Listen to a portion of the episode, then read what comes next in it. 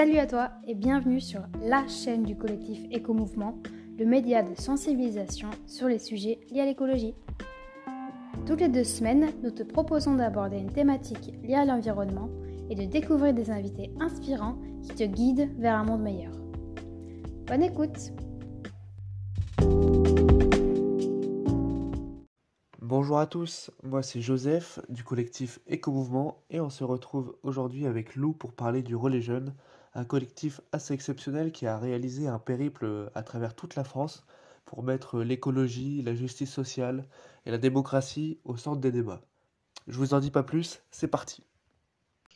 Bonjour Lou, merci d'avoir accepté euh, notre invitation. Bonjour. Euh, première question, peux-tu te présenter et nous parler du Relais Jeune? Oui, bien sûr. Donc moi, je suis Lou Garcia. Je fais partie des co-organisateurs du Relais Jeunes. Je fais des études de politique environnementale et maintenant, je suis activiste pour le climat et la justice climatique à plein temps. le Relais Jeunes, qu'est-ce que c'est? En fait, le Relais Jeunes, c'est une mobilisation. C'était une mobilisation qui s'est faite de février à juin 2000 2022. en fait, on a lancé cette mobilisation parce que on sortait des deux ans de Covid. On, était, on avait beaucoup participé aux, marches pour le climat en 2018-2019 qui avaient commencé à exploser. Et donc, il y avait une énorme frustration par ces années Covid qui avaient un peu stoppé cette dynamique collective de groupe et tout ça.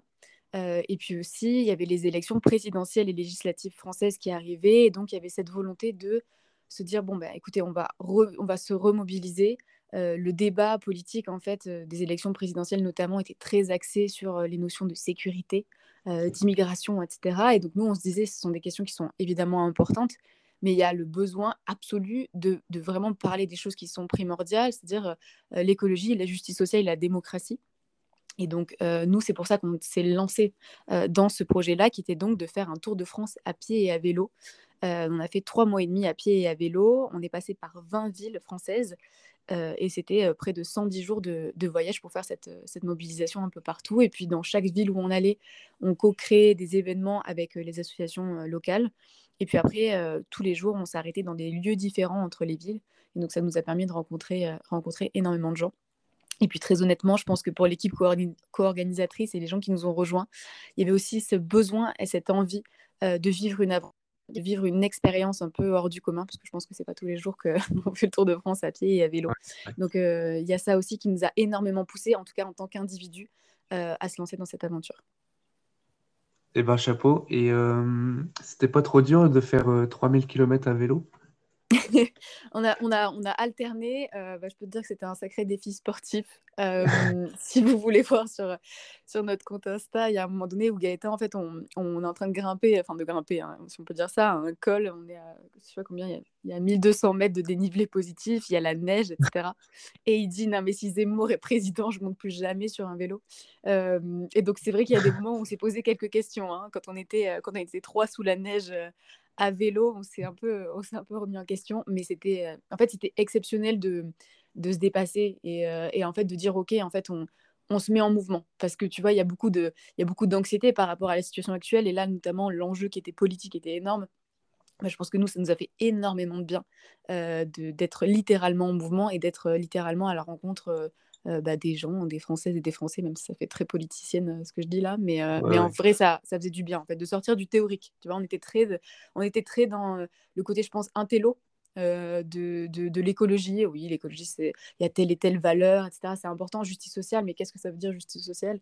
Et là, en fait, ça nous a permis de vraiment aller rencontrer des gens et de se rendre compte que partout où on allait, en fait, dès qu'il y avait un, par exemple, un projet d'autoroute à, à, Rouen, d'extension d'autoroute, tu te rendais bien compte que c'était pas juste une autoroute où en fait bah, ça allait bah, déjà ça allait raser des champs ça allait exproprier enfin tu vois c'était ça allait raser des forêts et des champs donc un truc aberrant mais en plus de ça ça allait faire que des gens allaient être expropriés donc c'est à dire que on allait leur acheter leur maison pour que dalle et qu'ils n'avaient pas trop le droit de dire grand chose et puis qu'en plus, bah, il y avait tout ce qui était démocratie, c'est-à-dire que tous les élus locaux étaient contre, mais bah, comme, comme le préfet et le gouvernement étaient pour, bah, du coup, c'était passé contre l'avis des élus locaux. Et donc, tu vois, tu avais tout ce triptyque écologie, justice sociale, démocratie qui revenait, mais tout le temps. Dès qu'on allait dans des luttes locales, c'était toujours ça. Genre, c'est-à-dire qu'on on détruit l'environnement, on ne se préoccupe pas du tout de ce, quel impact ça a. Il y, a, y a une injustice sociale qui est hyper forte parce que les gens, on s'en fout de ce qu'ils pensent. Et puis après, au niveau démocratique, une fois de plus, c'est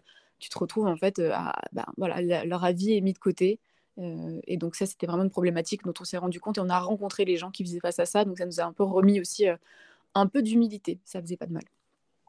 Donc tous les Français que vous avez rencontrés, ils sont au courant des questions climatiques, de justice sociale, etc. Euh, on a rencontré, honnêtement, quand même pas mal de gens qui étaient dans la, qui étaient conscients de ce qui se passait. Euh, après, on a rencontré aussi, c'était, en fait, on avait un biais, c'est-à-dire que quand on arrive et qu'on dit est-ce que vous pouvez euh, nous accueillir, est-ce que vous voulez participer à un événement qui traite de ces sujets, évidemment qu'il y avait un biais, qu'il y avait surtout des personnes que ça intéressait de base. mais je pense qu'il y avait plein de gens qui, je pense qui savaient, un, pas trop quoi faire à leur niveau. Euh, je pense qu'il y avait aussi des gens qui, qui se mettaient en, en, mouvement, qui, mais qui poussaient peut-être pas le truc jusqu'au bout. Euh, mais moi, je pense qu'on a aussi rencontré beaucoup de gens euh, voilà, qui, qui, nous ont montré qu'ils se constituaient en collectif pour faire face à, à cet enjeu qui paraît tellement immense, en fait. C'est-à-dire qu'ils ont trouvé du réconfort dans se créer un groupe. Et ça, ça allait des 68 arts qui qui ont créé un habitat partagé et tout ça euh, à, euh, à des, euh, des éleveurs des agriculteurs qui se constituent en coopérative pour faire face aux plus grosses coopératives industrielles pour en fait pouvoir eux vivre de, leur production et de ne pas être complètement endettés dans, le système agricole actuel. Quoi. Donc, donc c'était surtout ça. Nous, ce que ça nous a appris, c'est que les gens se rendent compte qu'il y a un problème, les gens se rendent compte que voilà, et en fait, soit ils sont seuls et c'est un peu compliqué, soit euh, ils vont vraiment se, tourner vers un collectif qui va leur donner la puissance euh, euh, et l'énergie pour, pour agir essayer de faire différemment. D'accord. Et quelles conclusions vous pouvez tirer de, de, cette expérience, de ce périple à travers toute la France? Ben, Les conclusions qu'on a tirées, c'était déjà un, l'humain, enfin, le mot, le mot-clé, c'est l'humain l'humain dans, la dans, dans, le côté. Euh, on a rencontré énormément d'humains extrêmement sensibles à ce qui, euh, se passait, euh, qui, avaient, qui avaient absolument besoin d'en discuter, qui avaient besoin d'échanger là-dessus. et donc nous, c'est les rencontres en fait qui ont fait aussi qu'on a déconstruit plein de préjugés qu'on pouvait avoir. on n'avait pas tous les mêmes, hein. mais c'est ce qui nous a permis un peu de reconnecter, de reconnecter un peu avec, euh, avec, euh, des gens qui subissent en fait tous les jours euh, ces injustices-là. Les agriculteurs qui, eux, n'en parlons même pas par rapport au, dérèglement climatique, qui, le voient de, plein fouet. mais c'est vraiment placer l'humain dans sa sensibilité au centre, un peu au centre des choses. Il y avait aussi le côté, bah, comme je te l'ai dit, le côté humain qui se constitue en collectif. nous, c'est pas anodin si on a, enfin, tenir trois mois et demi faire un tour de France à pied à vélo, en accueillant des gens, en changeant tous les jours d'endroit où tu dors par jour à vélo, des choses comme ça. C'est la force de notre collectif, tu vois, qui a fait qu'on a réussi à tenir. C'est ça qui a réussi à faire qu'on s'est complètement dépassé, euh, que, que, chaque jour ça recommençait, ça recommençait, on devait tout organiser, mais pourtant on tenait bon parce qu'on se constituait une famille, on avait des gens qui avaient les mêmes valeurs que nous et qui portaient un idéal, on va dire, un peu commun. Et donc ça, c'est ce qui nous a donné énormément de puissance et puis après, il y avait l'importance aussi de replacer l'humain à sa juste place. Et comme je te disais, la notion d'humilité, en fait. C'est-à-dire que là, ça nous a permis de... Enfin, moi, avant, la nature, pour moi, c'était vraiment... Enfin, j'y connaissais rien. Enfin, tu vois, je...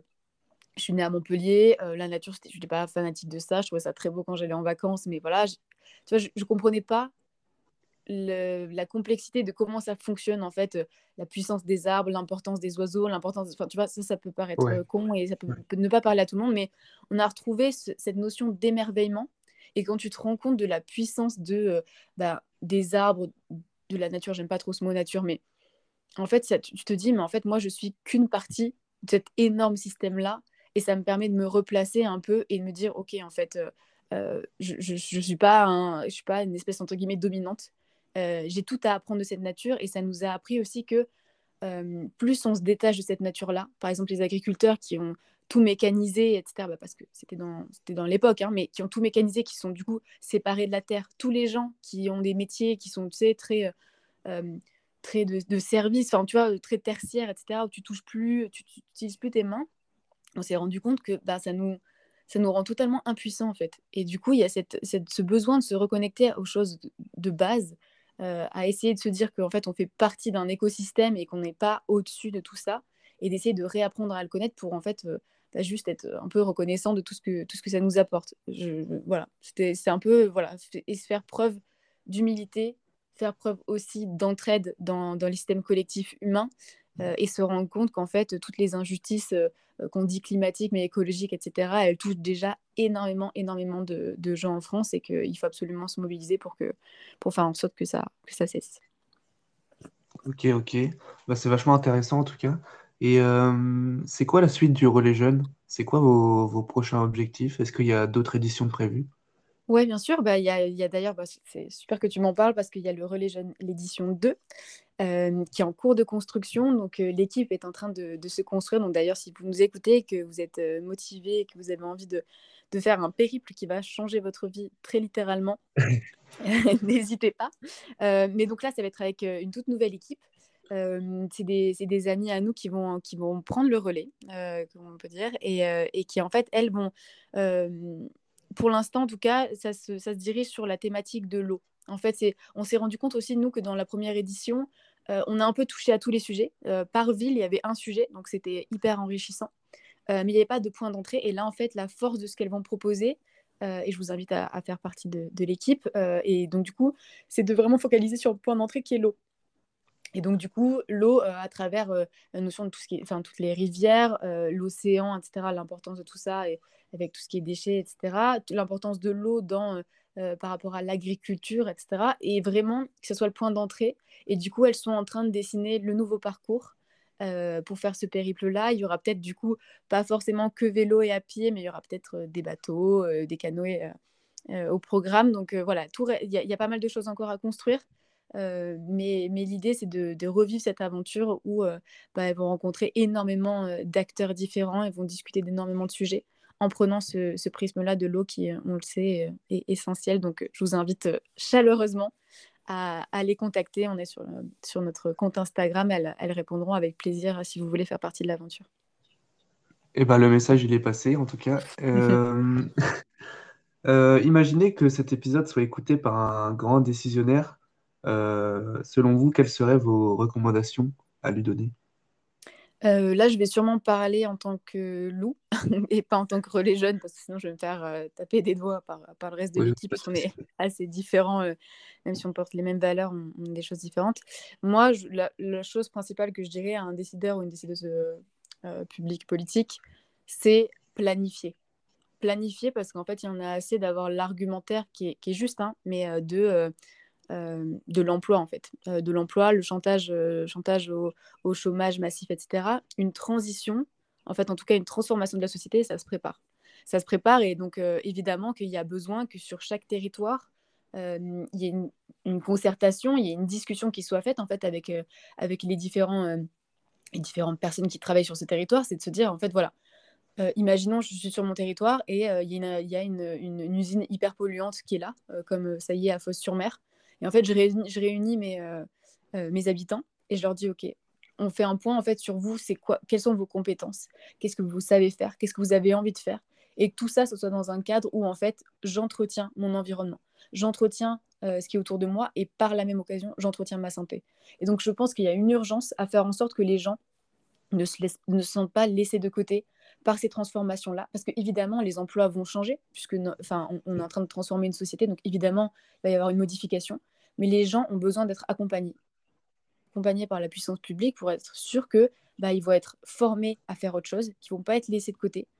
Euh, et je pense que c'est d'autant plus important de les faire participer à cette transformation-là que de leur dire en fait, avec ces nouveaux métiers, avec ces nouveaux travaux, vous allez préserver ce qui vous entoure, votre maison, votre famille, votre santé, vos amis, et donc, je pense qu'il y a vraiment urgence à faire ça et arrêter de se laisser complètement manipuler euh, par, euh, par des entreprises qui n'ont en fait euh, complètement rien à faire de la santé et de donner de, l'emploi aux gens. Parce qu'en fait, la, vraie menace actuellement, on parlait beaucoup pendant les élections présidentielles de l'immigration, etc. Mais tout ce qui est automatisation, robotisation, en fait, les, grosses entreprises comme ça, elles, ce qu'elles veulent, c'est le profit. c'est pas forcément l'emploi. Quand on se rend compte qu'on a, on a donné énormément d'argent à Air France qui, depuis des années, des décennies, vire petit à petit les gens en disant bah, c'est pour préserver l'emploi, etc., c'est faux.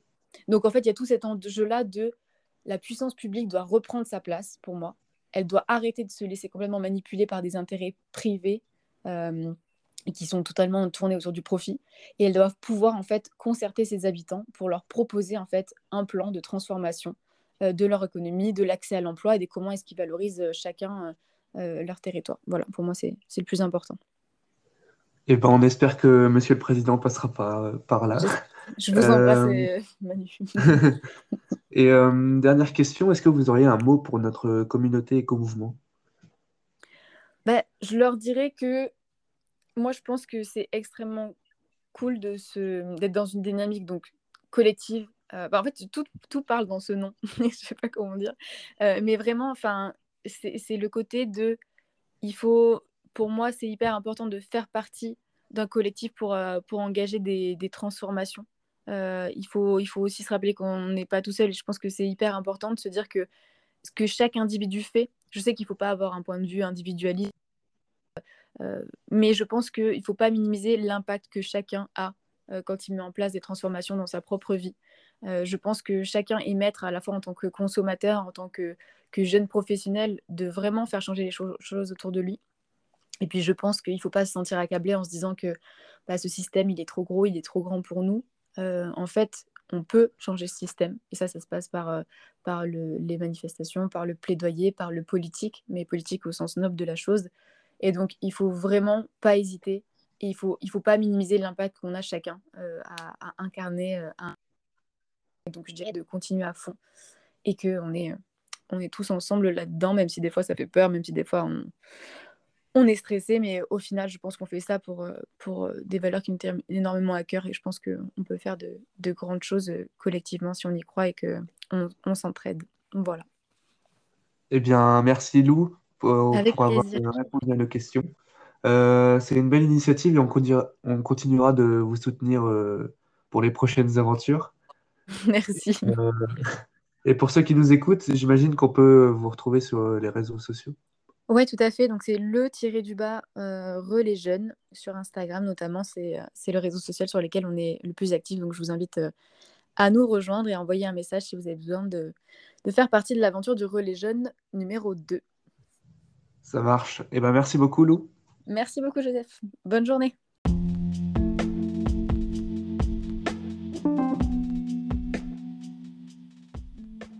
Merci d'avoir écouté ce podcast en entier. Si tu l'as aimé, n'hésite pas à le partager et à t'abonner pour ne pas rater les prochains épisodes. Et n'oublie pas de nous rejoindre sur Instagram dès à présent sur notre page Collectif Éco-Mouvement. A bientôt